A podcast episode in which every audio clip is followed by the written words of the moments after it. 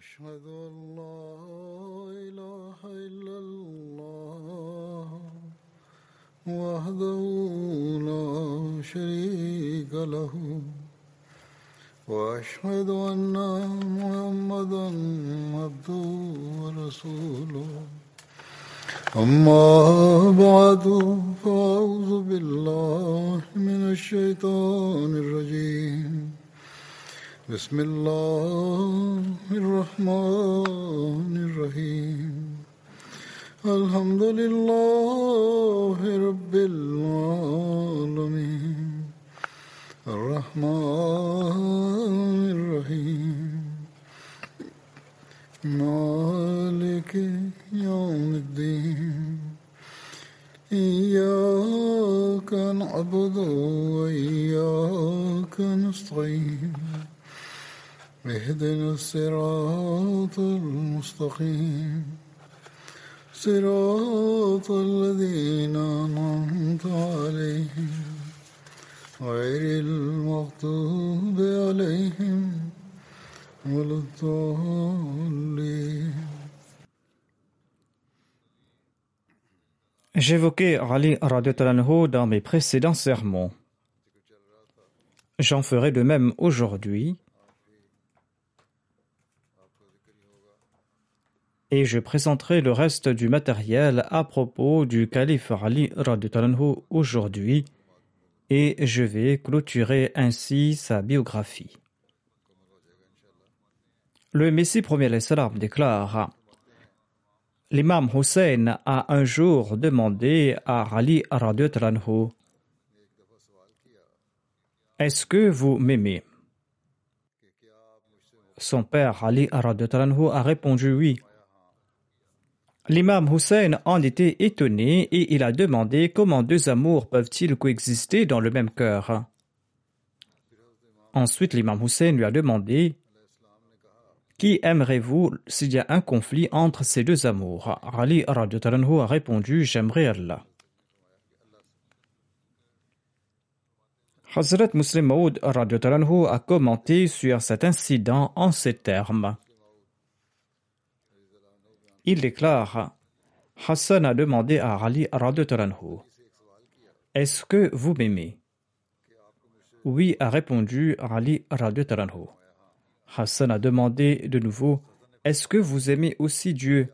Ali a répondu oui. Sur ce, Hassan a demandé En ce cas, vous êtes coupable de polythéisme. Le polythéisme signifie partager l'amour de Dieu avec quelqu'un d'autre. Ali a répondu Hassan, je ne suis pas coupable de polythéisme. Certes, je t'aime, mais je vais renoncer immédiatement à l'amour de ta personne quand cet amour sera en conflit avec mon amour pour Dieu.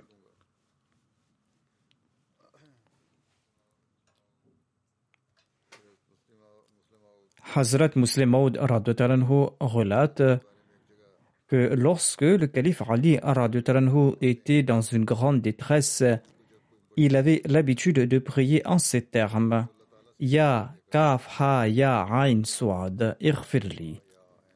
C'est-à-dire O kaf ha ya ain swad, pardonne-moi. D'après Umm Hadi, le saint prophète Mohammed lui a expliqué ainsi ces lettres muqatta'at. Il a déclaré que la lettre Kaf représente l'attribut Al-Kafi de Dieu, Ha représente l'attribut Al-Hadi, la lettre Ain représente l'attribut Al-Alim ou Al-Alim, et la lettre Swad représente l'attribut As-Sadiq.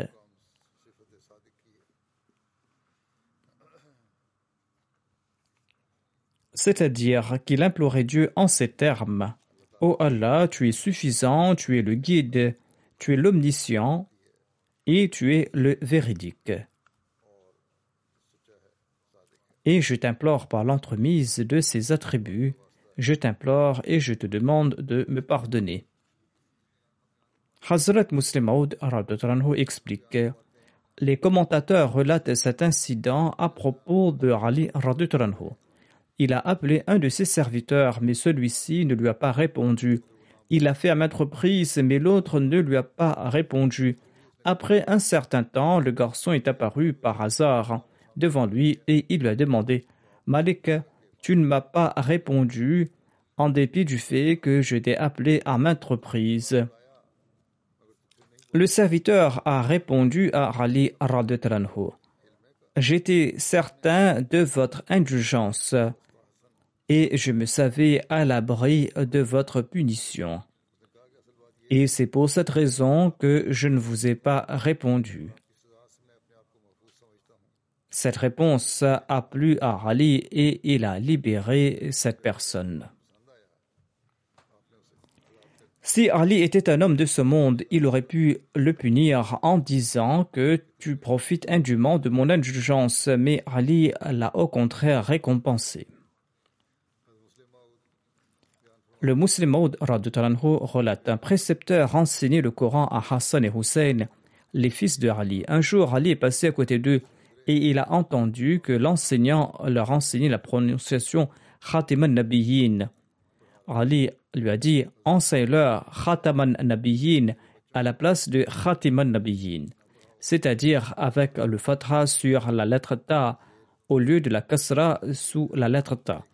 Certes, ces deux prononciations sont possibles à dire Ali, mais je préfère la prononciation Khataman Nabiyyin, car elle signifie le sceau des prophètes.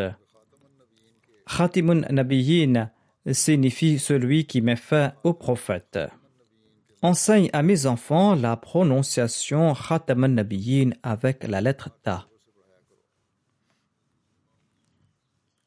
Hazrat Muslim Maud déclare Il est également prouvé que Rali avait mémorisé le Saint-Coran. Tout de suite après le décès du saint prophète Mohammed à lui, Ali a entrepris la tâche de compiler le Coran dans l'ordre dans lequel il avait été révélé. Hazrat Muslim Maud relate que le saint prophète Mohammed lui avait été convié à un repas par un compagnon. Certains compagnons ont également été invités, dont Ali Radutalanhu. Ali était relativement jeune et c'est pour cette raison que certains compagnons lui ont fait une blague. Ils mangeaient des dattes et plaçaient les noyaux des dattes qu'ils avaient mangées devant Ali.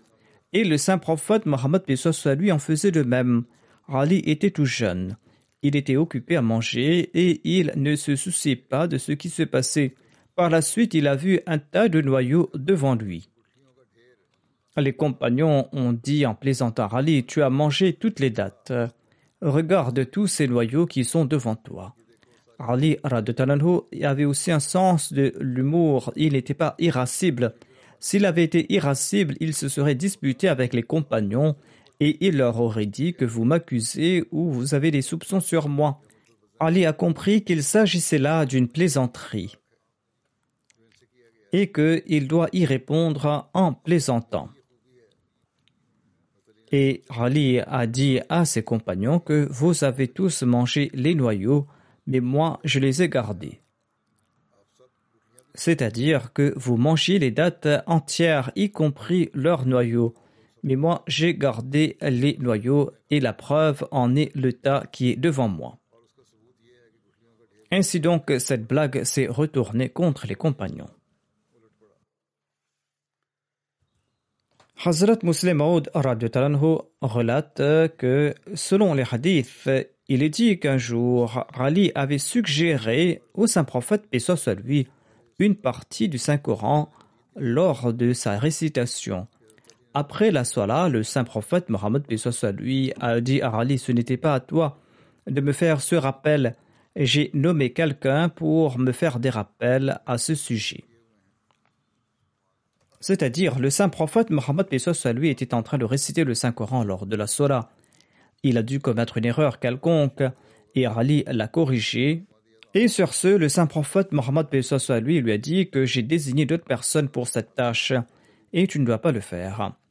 Or, Ali était lui aussi un érudit. Hazrat Muslim Maud déclare que selon le Saint-Coran, il faut faire de l'aumône avant de demander conseil au Saint-Prophète Mohammed lui. Avant la révélation de cette injonction, jamais Ali n'avait demandé conseil au saint prophète Mohammed lui. Mais après la révélation de ce commandement, Ali s'est présenté au saint prophète et a offert une somme en aumône et lui a dit Je souhaite vous demander conseil. Le saint prophète Mohammed soit lui a conversé avec Ali en aparté. Un autre compagnon a demandé à Ali la raison pour laquelle il avait consulté le saint prophète Mohammed lui.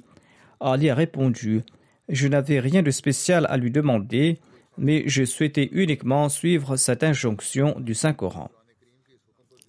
Telle était la pratique de ses compagnons. On raconte aussi qu'un compagnon se rendait dans les maisons des gens en disant que selon le Saint-Coran, si un membre de la famille vous demande de partir, eh bien vous devez partir. Ce compagnon relate que plusieurs fois, voire tous les jours, je tentais de visiter une maison pour que quelqu'un me demande de repartir afin que je puisse respecter de gaieté de cœur cette injonction du Saint-Coran. Mais jamais mon souhait n'a été exaucé, personne ne m'a jamais demandé de partir. Ces jours-ci, si nous disons à quelqu'un que nous sommes occupés et que nous ne pouvons pas vous rencontrer, eh bien cette personne se vexe. Mais tel était la des compagnons, ils tentaient de suivre tous les commandements du Saint-Coran. Hazrat Muslim Maud relate que le saint prophète Mohammed lui avait demandé des dons aux compagnons pour un but précis. Ali est parti couper de l'herbe, il l'a vendu et il a fait don de la somme qu'il avait obtenue.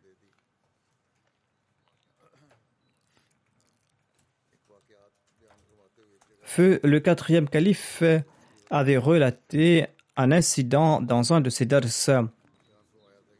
Il déclare que Hazrat Alama Obadullah Bismil était un éminent érudit.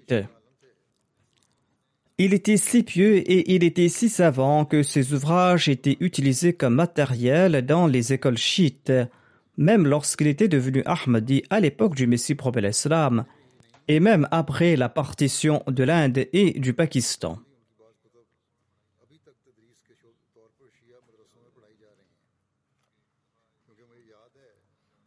Le quatrième calife déclare Un ami chiite était venu me voir.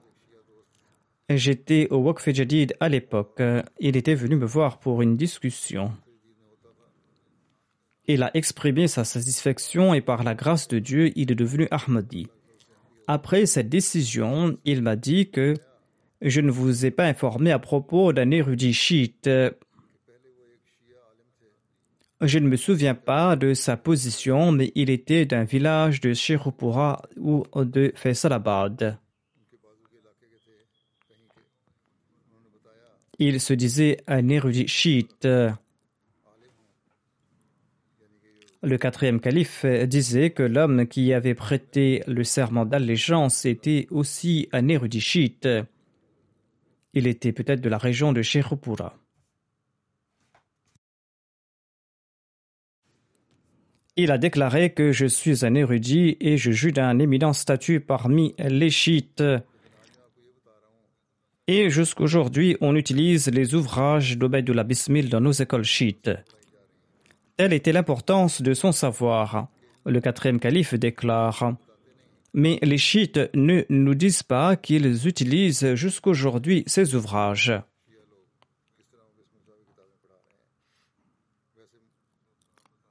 Je l'ai découvert grâce à ce savant.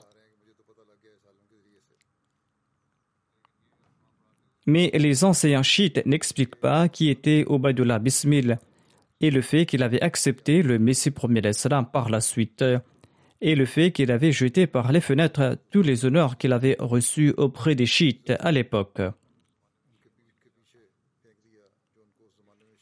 Le quatrième calife déclare que je vous présente un extrait de son livre il ne s'agit pas du livre d'un homme ordinaire. En se référant à ce livre après ce préambule, le quatrième calife explique que Al-Bazar a écrit dans son Musnad qu'Ali avait demandé aux gens de lui dire qui était le plus courageux parmi les compagnons. On lui a répondu Vous êtes le plus brave. Ali a répondu Je me bats toujours contre mon égal Comment puis-je être le plus courageux? Dites-moi donc qui est le plus brave? Il leur a demandé de nouveau qui est le plus brave. C'est Obadullah Bismil qui cite cette référence dans son livre. Les gens répondaient Nous l'ignorons, dites-le nous. Ali a répondu qu'Abu Bakr est le plus brave d'entre les compagnons. Ali a déclaré que Abu Bakr était le plus brave. Il a dit Écoutez, avant la bataille de Badr, nous avions érigé une tente pour le saint prophète Mohammed. Et nous nous sommes demandé qui va assurer la sécurité du saint prophète Mohammed lui de peur qu'un polythéiste ne l'attaque. Par Dieu, aucun des nôtres ne s'est présenté. Abu Bakr as-Siddiq s'est tenu aux côtés du messager d'Allah, paix soit sur lui, avec son épée nue et aucun polythéiste n'a osé s'approcher de lui. Si jamais quelqu'un osait s'approcher de lui, Abu Bakr lui aurait sauté dessus. C'est pour cette raison qu'Abu Bakr était le plus courageux. C'était là le témoignage d'Ali en sa faveur. Ali relate que un jour, les polythéistes ont entouré le saint prophète Mohammed et il le traînait en lui disant C'est bien toi qui dis qu'Allah est unique. Par Dieu, personne n'a jamais osé affronter ces polythéistes sauf Abu Bakr. Abu Bakr s'est avancé et il a repoussé ces mécréants en les frappant. Et il leur disait Malheur à vous, vous persécutez celui qui dit Mon Seigneur est Allah. En présentant ces récits, Ali a soulevé son manteau et il s'est caché le visage. Et Ali a tellement pleuré que sa barbe était toute mouillée. Ali déclare Qu'Allah vous guide. Ô gens, dites-moi qui était meilleur croyant, la famille de Pharaon ou Abu Bakr? Ceux qui avaient cru dans la famille de Pharaon n'étaient pas aussi fidèles envers leur prophète qu'Abu Bakr. Les gens sont restés silencieux en entendant cela. Sur ce, Ali a déclaré Aux gens, pourquoi est-ce que vous ne répondez pas? Par Dieu, une heure dans la vie d'Abu Bakr vaut mieux que mille heures des croyants de la famille de Pharaon, car ces derniers cachaient leur foi et Abu Bakr, quant à lui, avait présenté sa foi au grand jour.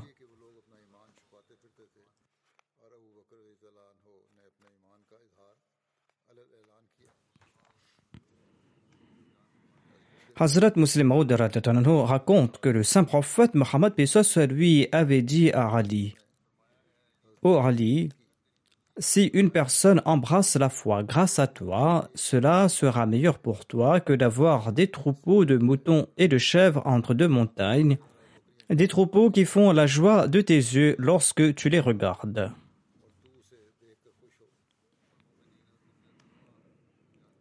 Oumé Salama, la mère des croyants, relate Je témoigne que j'ai entendu le saint prophète Mohammed lui dire que celui qui aime Ali même et celui qui m'aime aime Allah l'exalté.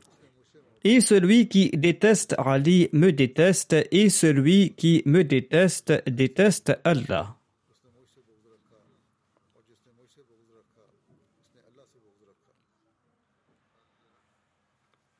Zar raconte que Ali a déclaré Je jure par celui qui a fendu la graine et qui a créé l'âme. Le saint prophète Mohammed lui m'a promis que seuls les croyants vont m'aimer et seuls les hypocrites vont me détester. Ali raconte L'envoyé d'Allah m'a appelé et il m'a dit Tu ressembles à Isa. Les juifs le haïssaient tellement qu'ils calomniaient sa mère et les chrétiens l'aimaient tellement qui lui ont accordé un statut qui n'était pas le sien.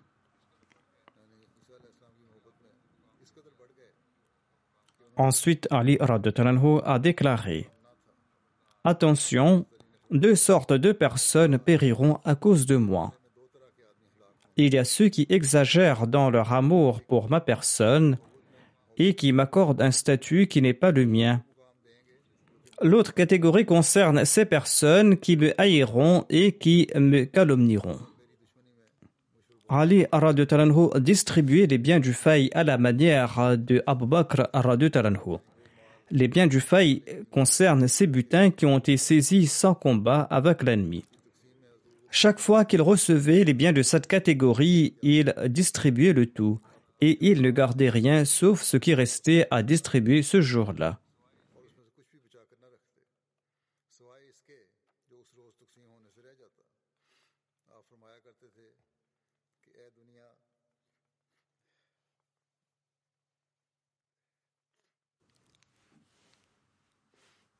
Ali Talanhu avait l'habitude de dire Aux richesses de ce monde va leurrer quelqu'un d'autre que moi.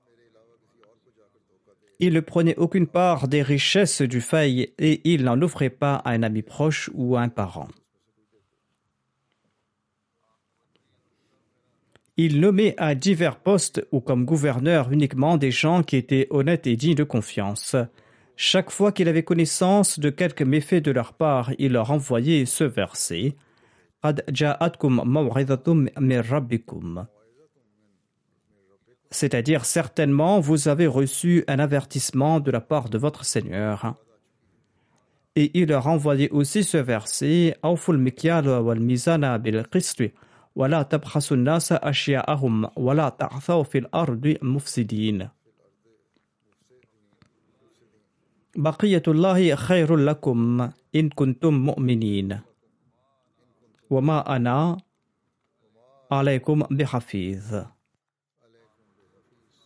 Donnez pleine mesure et bon poids avec équité et ne privez pas les gens de ce qui leur appartient de droit et ne commettez pas d'iniquité sur la terre créant du désordre. Ce qu'Allah vous laisse est meilleur pour vous si vous êtes croyant. Et je n'ai pas été nommé gardien sur vous. Ensuite, le calife Ali écrivait à ces personnes Lorsque ma lettre vous parviendra, eh bien gardez en votre possession les biens de l'État jusqu'à ce que nous envoyions quelqu'un qui va recevoir ces biens de votre part. Ensuite, le calife Ali levait les yeux vers le ciel et il priait Ô Allah, tu sais que je ne leur ai pas ordonné d'opprimer tes créatures ou d'abandonner ton droit. Le père d'Abjar bin Jarmouz relate ceci J'ai vu Ali Talanho sortir de Koufa et il portait du tissu kitari sur lui. Kitar est le nom d'un village du Bahreïn où sont confectionnés des draps rayés rouges. Il portait l'un comme pagne et portait l'autre sur la poitrine. Son pagne s'étendait jusqu'au mitibia et il marchait dans le marché avec un fouet, et il exhortait les gens à être pieux, à dire la vérité, à être honnêtes dans les transactions, et de mesurer et de peser honnêtement. Mojamed Taimi relate qu'une fois, le calife Ali a distribué tous les biens de la Baytul Mal parmi les musulmans. Suite à ces ordres, on a choisi ses biens. Ensuite, il a prié dans l'espoir que le jour de la résurrection, cela témoignera en sa faveur. Hazrat Muslim Maud déclare à propos du calife Ali il dit Le Messie premier d'Islam a évoqué son rêve du 7 décembre 1892. Le Messie premier d'Islam a déclaré que j'ai vu que je me suis transformé en Ali dans le rêve, je suis devenu radis. Parmi les merveilles des rêves, parfois une personne se considère comme un autre. Dans ce rêve, je m'étais transformé en Rali Murtada. Et il y avait un groupe de Kharijites qui s'était soulevé contre mon califat. Autrement dit, ce groupe souhaitait arrêter mon califat et il y avait de la sédition. Sur ce, j'ai vu le messager d'Allah qui était avec moi. Et il m'a dit avec beaucoup de compassion et de chaleur Ô Ali, détourne-toi de ces gens-là, et détourne-toi de leur soutien, et détourne-toi de leur chant. Le saint prophète Mohammed soit lui me conseillait d'être patient en cette période de tribulation et de me détourner de ces personnes. Le Messie premier l'Islam a déclaré que le saint prophète Mohammed soit lui m'a dit Tu as raison, mais vaut mieux ne plus converser avec ces gens-là. Hazrat Muslim Maud relate qu'Ali avait pris possession de tous les effets de l'armée Kharijite. Il a distribué les armes et les montures parmi les gens, mais les esclaves ont été renvoyés à leur maître lorsqu'ils sont retournés à Koufa.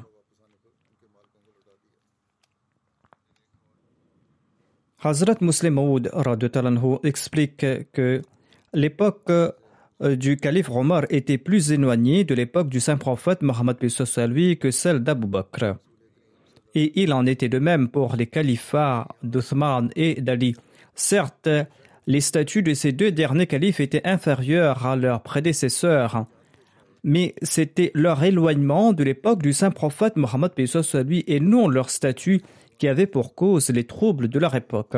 À l'époque d'Abu Bakr et d'Omar, la plupart des musulmans étaient ceux qui avaient profité de la compagnie du saint prophète, lui. Mais par la suite, la majorité des musulmans étaient composés d'autres gens. Quelqu'un a demandé à Ali qu'à l'époque d'Abu Bakr et d'Omar, il n'y avait pas les mêmes troubles que l'on voit à son époque. Sur ce, Ali a déclaré Abu Bakr et Omar avaient pour suivants des gens comme moi, mais moi j'ai des suivants comme vous.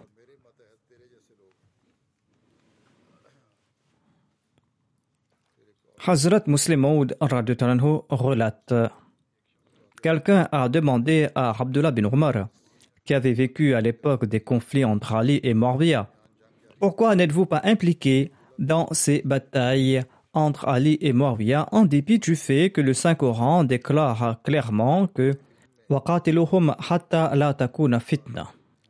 c'est-à-dire combattez-les jusqu'à ce qu'il n'y ait plus de troubles.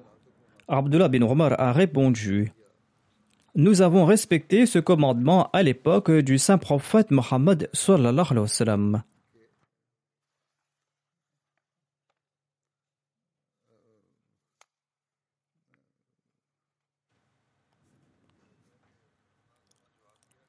Il a déclaré que nous avions respecté ce commandement à l'époque du saint prophète Mohammed lui. À l'époque, l'islam était faible et on persécutait les musulmans en raison de leur religion. C'est-à-dire, on le tuait ou on le tourmentait pour avoir embrassé l'islam. Et par la suite, l'islam s'est répandu et personne n'a été persécuté pour le fait de s'être converti à l'islam. C'est-à-dire, il y a eu ces batailles dans un premier temps parce que les gens avaient embrassé l'islam et ont persécuté ceux qui avaient embrassé la nouvelle religion. À présent, l'islam a été établi, il n'y a pas de différence de croyance, mais une différence d'opinion. Et c'est pour cette raison que je ne participais pas à ces batailles.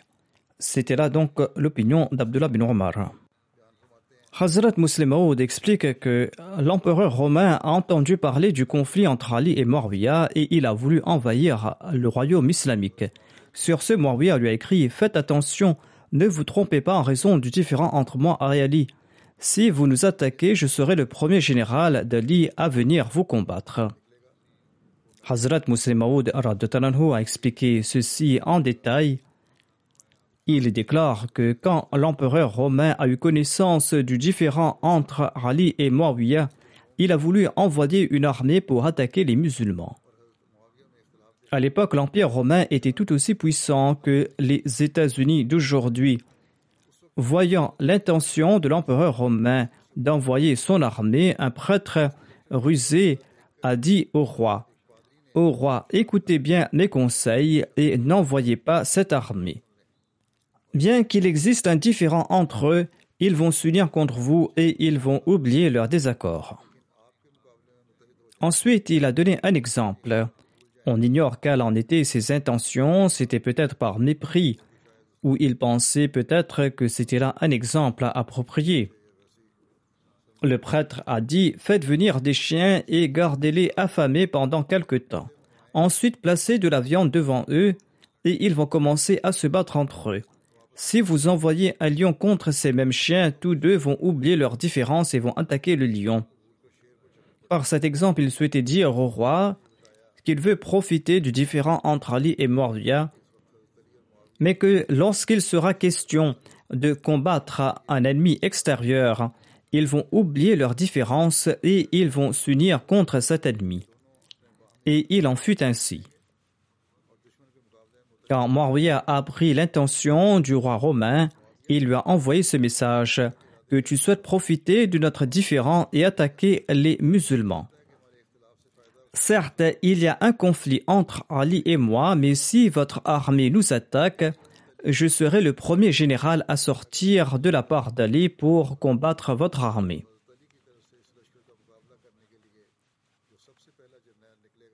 Ibn Abbas relate qu'Omar avait l'habitude de dire qu'Ubay bin Ka'b était le meilleur d'entre nous dans la récitation du Saint-Coran et que Ali était le meilleur juge de parmi nous.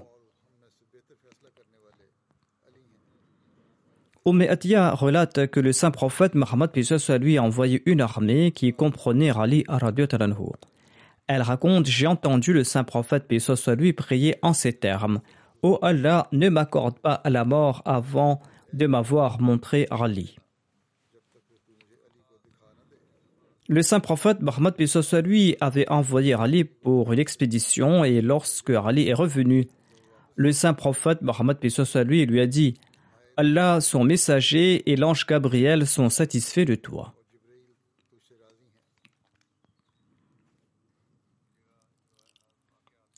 Selon un autre récit, l'émir Marwiya avait demandé à Dirar Sudaï Décris-moi les qualités de Ali Radiotananho. Dirar a répondu Ô émir des croyants, épargnez-moi cela. Je ne pourrai pas le faire. L'émir Marwiya lui a dit Tu vas devoir le faire. Dirar a déclaré Si tel est le cas, eh bien sachez, par Dieu, Ali était un homme déterminé et fort. Il parlait de manière décisive et il rendait justice avec équité. Il était une fontaine de savoir et de gnose. Chacune de ses paroles était emplie de sagesse. Il détestait le monde et sa splendeur, et il aimait la nuit et sa solitude. Il pleurait beaucoup et il s'adonnait beaucoup à la méditation. Il aimait des vêtements et des nourritures simples. Il vivait parmi nous comme une personne ordinaire. Si nous posions une question, il y répondait, et si nous lui posions des questions sur un incident, il nous en parlait. Je jure par Dieu, bien que nous ayons eu une excellente relation avec lui, en dépit de son amour pour nous et en dépit de sa proximité avec nous, nous lui parlions très peu en raison du respect qu'il nous inspirait. Il respectait les pieux et il se rapprochait des pauvres. Aucun puissant ne pouvait le convaincre grâce à ses mensonges, et aucun faible ne désespérait de son sens de justice. Par Dieu, en certaines occasions, lorsque la nuit tombait et que les étoiles apparaissaient, il attrapait sa barbe et il pleurait comme une personne mordue par un serpent et frappée par une grande affliction. Il disait au monde d'ici-bas, va tromper autrui, regardes-tu mon visage? Et te fais-tu belle à mes yeux?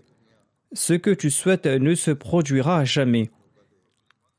Je t'ai donné le divorce à trois reprises, après quoi il n'y aura pas de retour. Ta vie ici-bas est courte et tu es insignifiante. Ainsi donc, il s'adressait à ce monde dans un langage allégorique. Il lui disait que ta vie ici-bas est de courte durée et tu es insignifiante. Ah, les provisions sont maigres et le voyage est long, et le chemin est effrayant. Après avoir entendu sa description des qualités de Ali Radetalanhu, l'émir Mawiya a pleuré. Et il a déclaré qu'Allah ait pitié d'Abul Hassan. Par Dieu, il était certainement tel que tu l'as décrit. Ô Dirar, quelle était l'ampleur de ta tristesse à la mort d'Ali? Dirar a répondu comme le chagrin d'une femme dont l'enfant a été tué tandis qu'il était sur ses genoux.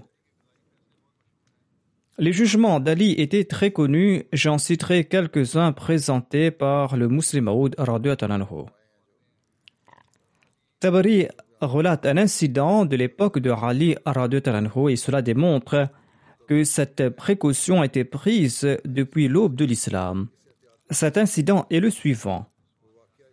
Hazrat Muslim Maud a cité le texte en arabe.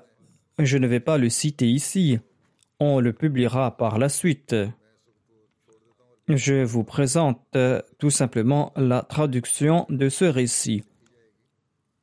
Ainsi donc, Adel bin Uthman relate que Ali était à l'extérieur de Hamdan quand il a vu deux groupes de personnes se battre. Il les a réconciliés et il repartait lorsqu'il a entendu la voix de quelqu'un l'appelant à l'aide. Il a couru rapidement vers cette personne tant et si bien qu'on entendait le bruit de ses chaussures. Il répétait L'aide est venue, l'aide est venue. En s'approchant de cet endroit, il a vu un homme enroulé autour d'un autre.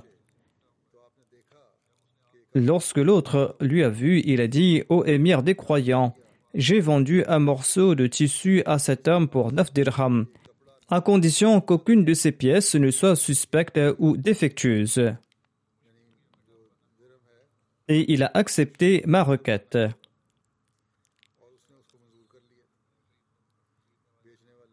L'acheteur a accepté ma requête. Mais en fait, certaines de ces pièces étaient défectueuses et quand je suis venu lui rendre sa monnaie défectueuse, il a refusé de les échanger.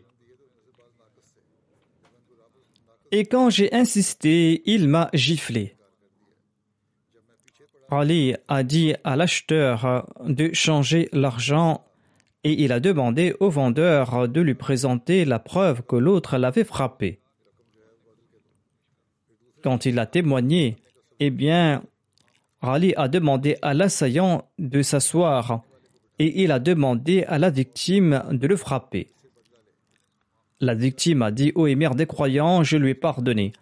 Ali a déclaré que tu lui as peut-être pardonné, mais je veux être prudent à ton sujet.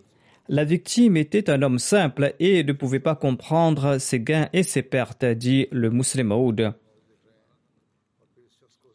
Et Ali a fait fouetter cette fois celui qui avait giflé cette personne. Et Ali a dit au coupable que ta victime t'a pardonné, mais cette punition vient de la part de l'État.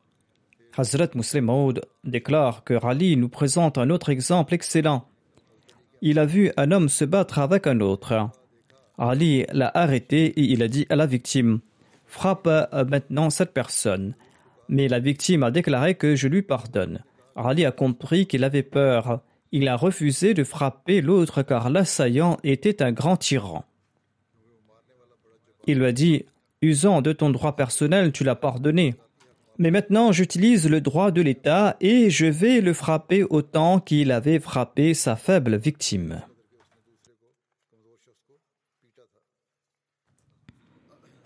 Hazrat Muslim relate que Rali a été présenté devant un magistrat. Le juge musulman a fait montre d'une certaine indulgence à l'égard de Rali radiotanahu. Ali lui a dit Cet acte de votre part à mon égard est la première injustice que vous avez commise. La partie adverse et moi, nous sommes égaux. Le Messie premier d'Islam décrit les qualités de Ali Il dit Est-ce qu'il n'était pas le plus éloquent des prédicateurs, celui dont les paroles étaient vivifiantes? Une heure ou moins d'une heure aurait suffi pour lui de réunir les gens autour de lui grâce à son éloquence.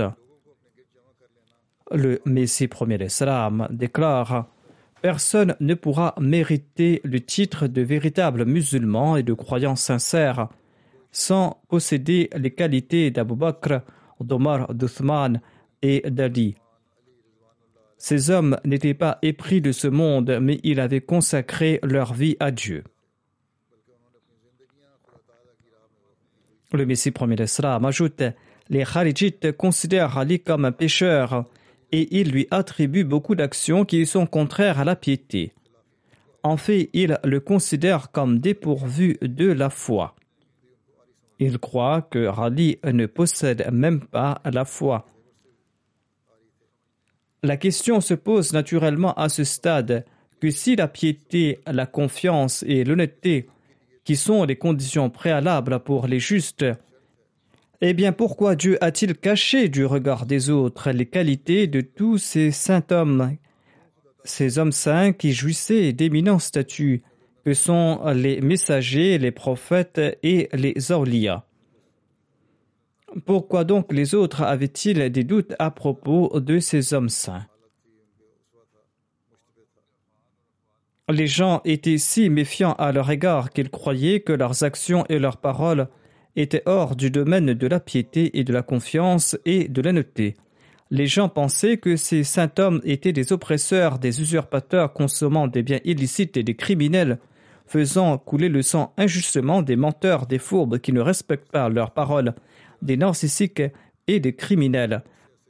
Or, il existe en ce monde beaucoup de gens qui ne prétendent pas être des messagers, des prophètes, des saints, des imams ou califes des musulmans. Mais personne n'a d'objection à émettre concernant leur conduite et leur vie. La réponse à cette question est que Dieu agit de la sorte afin de cacher du regard des infâmes qui se complaisent à la suspicion des qualités de ses élus et ceux qui lui sont chers, tout comme il cache son existence de ces personnes, de ces personnes qui s'adonnent à pareilles mauvaises actions. C'est-à-dire ceux qui accusent les pieux sont eux-mêmes misérables et malfaisants. Allah se cache de ceux qui nourrissent des doutes à son sujet, de même ces misérables qui émettent des objections hâtives sont dénués de taqwa et accusent les muttaqis.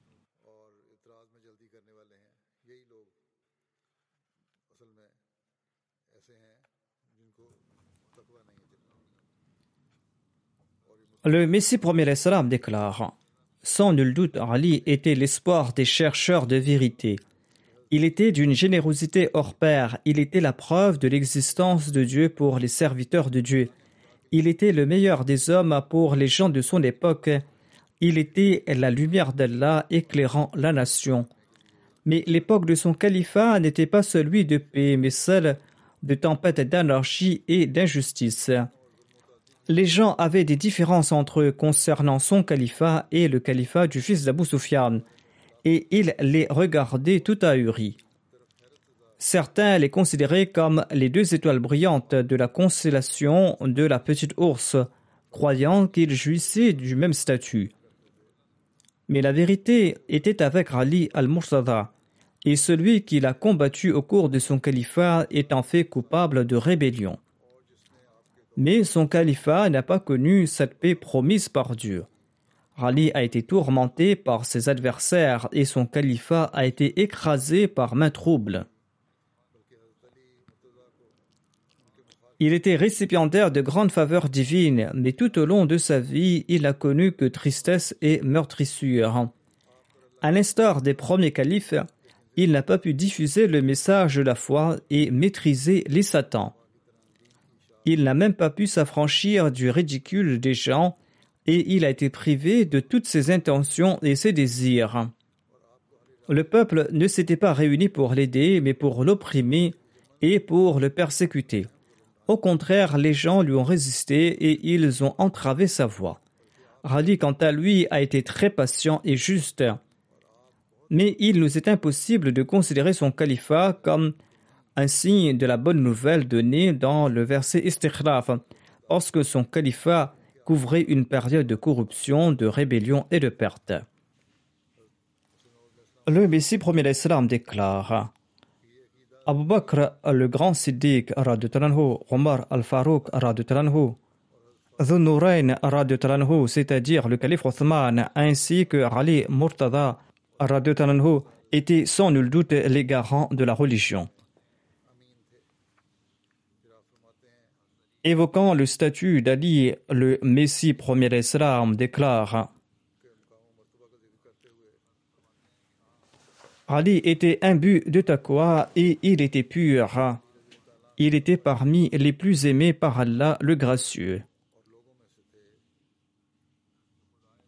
Et il était parmi les nobles et les leaders de la nation. Il était le lion et le brave d'Allah. Il était généreux et pur de cœur. Sur le champ de bataille, il n'abandonnait jamais son poste, même s'il était face à toute une armée. Il a vécu dans le dénuement tout au long de sa vie et il a atteint les sommités de la piété. Il était des plus généreux et il apaisait la tristesse d'autrui et il était soucieux des orphelins, des pauvres et des voisins. Lors des batailles, il a fait montre d'une grande bravoure. Ses faits d'armes par son épée et par son arc sont des plus extraordinaires. Il était aussi des plus éloquents, et ses paroles pénétraient jusqu'au tréfonds du cœur et débarrassaient l'esprit de toute rouille. Son visage resplendissait de la lumière de ses arguments, et il maîtrisait l'art de la parole. Celui qui l'affrontait était contraint de s'excuser auprès de lui à l'instar d'une personne vaincue. Il avait atteint la perfection en vertu et en éloquence. Celui qui répudie ses excellences suit la voie de l'indécence. Il encourageait autrui à dissiper les malheurs de ceux qui en étaient accablés, et il enjoignait aux autres d'enlever les difficultés des impuissants il ordonnait de nourrir les pauvres et les nécessiteux. Il faisait partie des élus de Dieu, de ceux qui ont bu de la fontaine du Coran. Il était doué d'une profonde compréhension et d'un savoir des subtilités du Coran. J'ai vu Ali dans un état d'éveil et non pas dans un rêve. Je l'ai rencontré dans une vision et dans cet état, Ali m'a accordé le commentaire du livre d'Allah. Il a déclaré Ceci est mon exégèse et je vous l'offre à présent. Réjouissez-vous de ce cadeau qui vous est offert. C'est-à-dire, Rali a offert ce tafsir, cette exégèse à Rali. Il a déclaré Réjouissez-vous de ce cadeau. Et j'ai tendu la main, dit le Messie prophète j'ai pris le commentaire et j'ai remercié Allah, qui est le donateur de toutes choses j'ai constaté qu'Ali était bien bâti, qu'il était doué d'un tempérament équilibré, qu'il possédait l'excellence morale. Il était courtois, il était humble, il avait le visage radieux. Et j'affirme sous serment qu'Ali m'a rencontré avec beaucoup d'amour et d'affection. Et il m'a été révélé qu'il me connaissait et il était conscient de mes croyances. Et il était également conscient que mes opinions et mes croyances étaient opposées aux croyances des chiites mais il n'a jamais exprimé aucune sorte de mécontentement ou de désapprobation à ce sujet, ni ne s'est-il détourné de moi. Au contraire, il m'a rencontré comme un être cher et il m'a montré une grande affection, tout comme le ferait un ami sincère.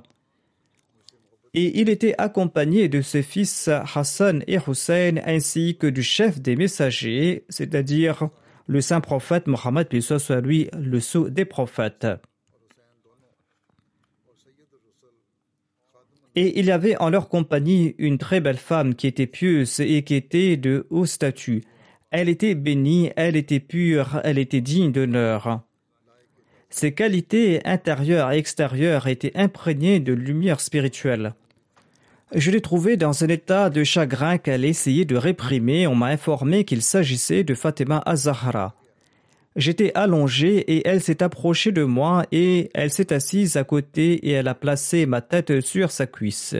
Elle était très bienveillante à mon égard et j'ai remarqué qu'elle était triste et inquiète à cause de mes ennuis, car les mères sont anxieuses en raison des tribulations de leurs enfants et elles expriment leur affection à leur égard.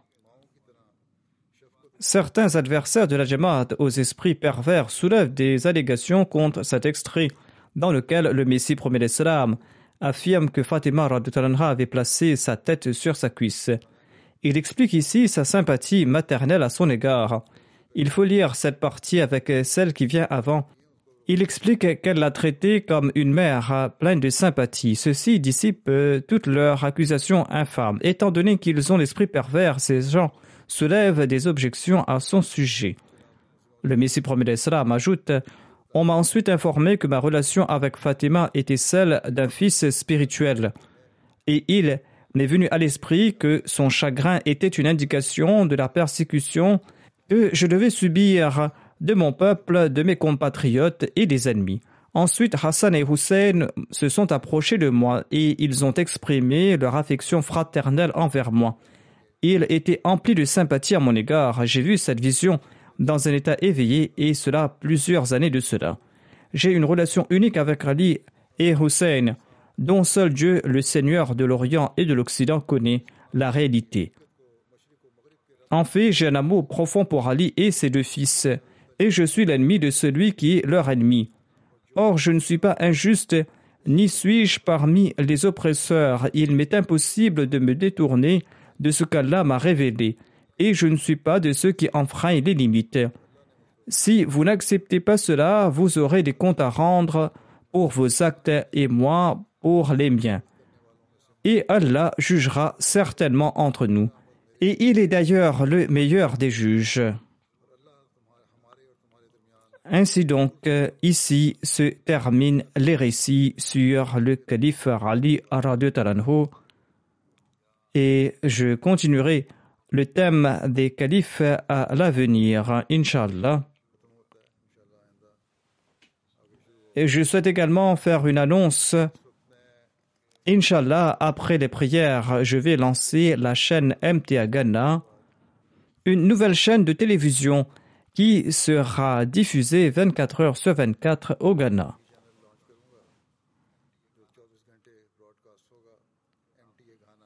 Le studio Wahab Adam a été créé au Ghana en 2017.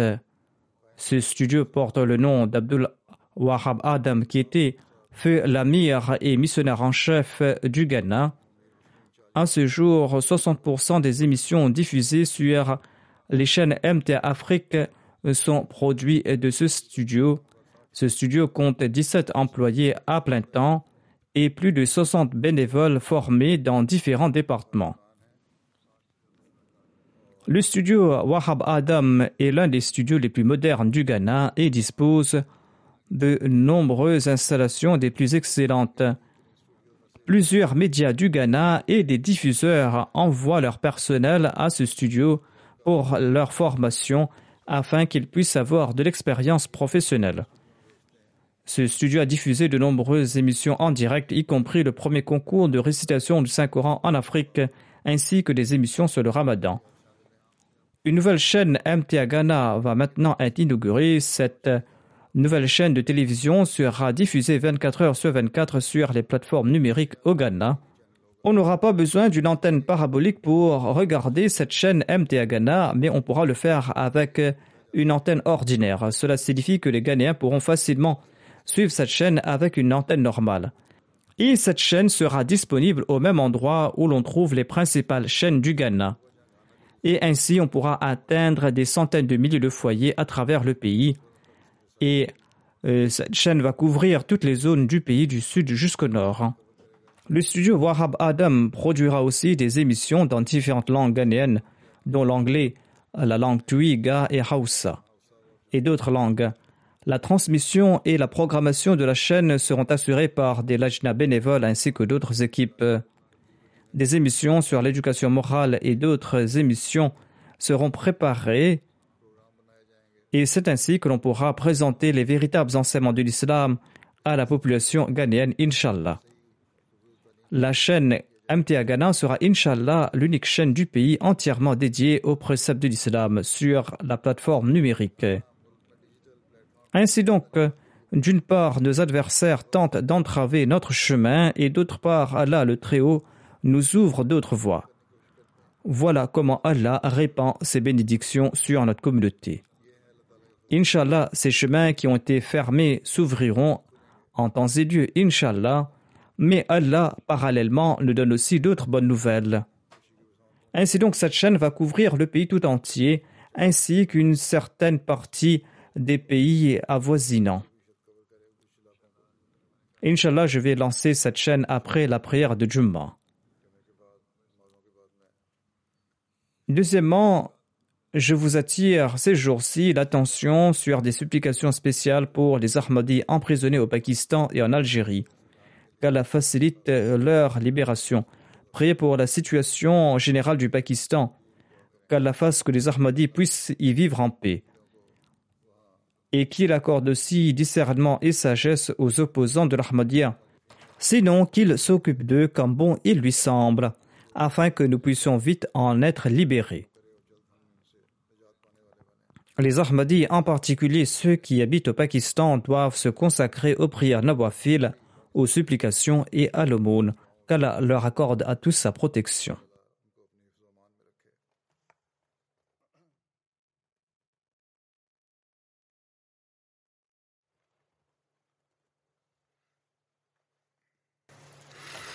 الحمد لله الحمد لله نحمده ونستعينه ونستغفره ونؤمن به ونتوكل عليه ونعوذ بالله من شرور أنفسنا ومن سيئات أعمالنا من يهده الله فلا مضل له ومن يضلله فلا هادي له.